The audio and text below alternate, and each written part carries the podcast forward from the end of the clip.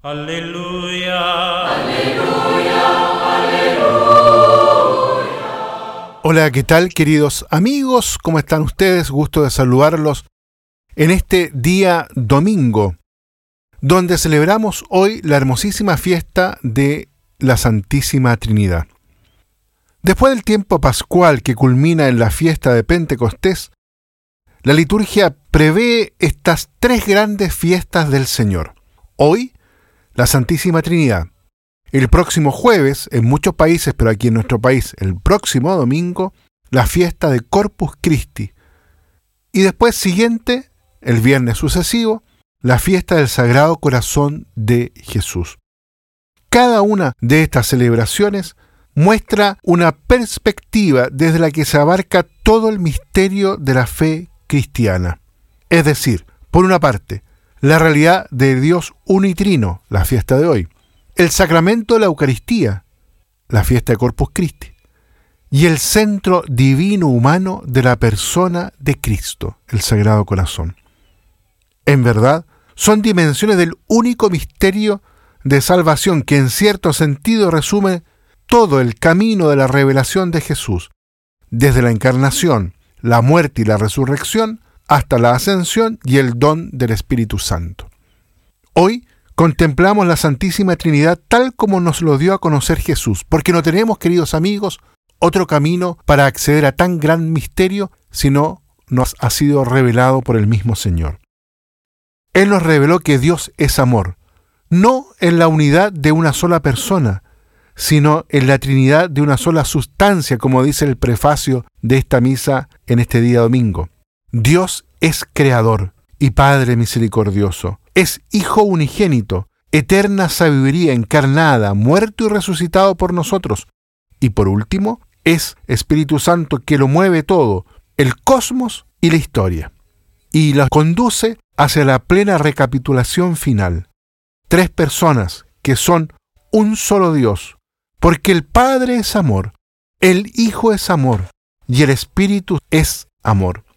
Dios es todo amor, y solo amor, amor purísimo, infinito y eterno.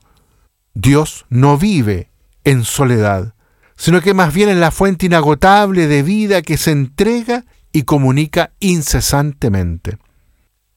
Tenemos que decirlo que esta realidad de Dios la podemos intuir en cierta medida cuando observamos lo maravilloso y diverso del universo, del gran universo, los planetas, las estrellas, las galaxias, o también cuando observamos el universo en lo más pequeño, las células, los átomos, las partículas elementales.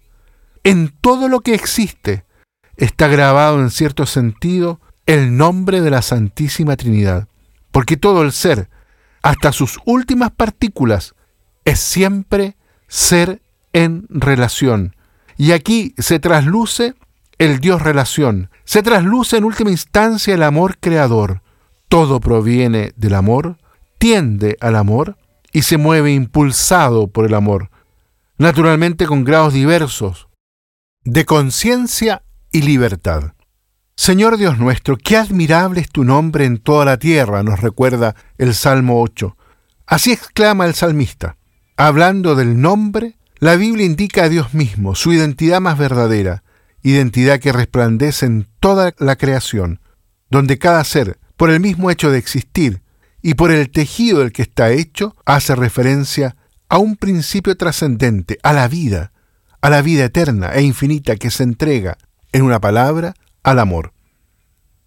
En Él, dijo San Pablo, vivimos, nos movemos y existimos. La prueba más fuerte de que hemos sido creados a imagen de la Trinidad es esta, Solo el amor nos hace felices, porque vivimos en relación y vivimos para amar y ser amados. Utilizando una analogía sugerida por la biología, tendríamos que decir que el ser humano lleva en su genoma la huella profunda de la Trinidad, de Dios amor. Y solo para terminar, queridos amigos, cuando Dios sale de sí mismo y se revela, es por esto que sella alianza porque Él en su interior es comunidad de alianza, es vínculo perfecto entre el Padre, el Hijo y el Espíritu Santo. y cuando Él entra en relación con nosotros, en la historia, en la historia de Israel. Cuando llevaba esa misma alianza a una plenitud en Jesucristo, lo que hace es justamente entrar en relación con nosotros, hacia nosotros, para comunicarnos su vida, su vida eterna, su gracia, y así hacernos a cada uno de nosotros santuarios vivos de su presencia, santuarios vivos de la Trinidad. La Santísima Virgen María vivió esto con mucha docilidad. Ella, que es la sierva del amor divino, aceptó la voluntad del Padre y concibió al Hijo por obra del Espíritu Santo. En ella, el Omnipotente se construyó un templo digno de Él e hizo de ella el modelo y la imagen de la Iglesia, misterio y casa de comunión para todos los hombres. En este domingo pidamos a la Santísima Virgen María, espejo, ícono de la Santísima Trinidad, nos ayude a crecer en la fe en este misterio tan profundo de Dios y nos permita adentrarnos sobre todo en virtud del vínculo con ella en la vida que Dios nos quiere regalar. Que el Señor los bendiga a todos y a cada uno.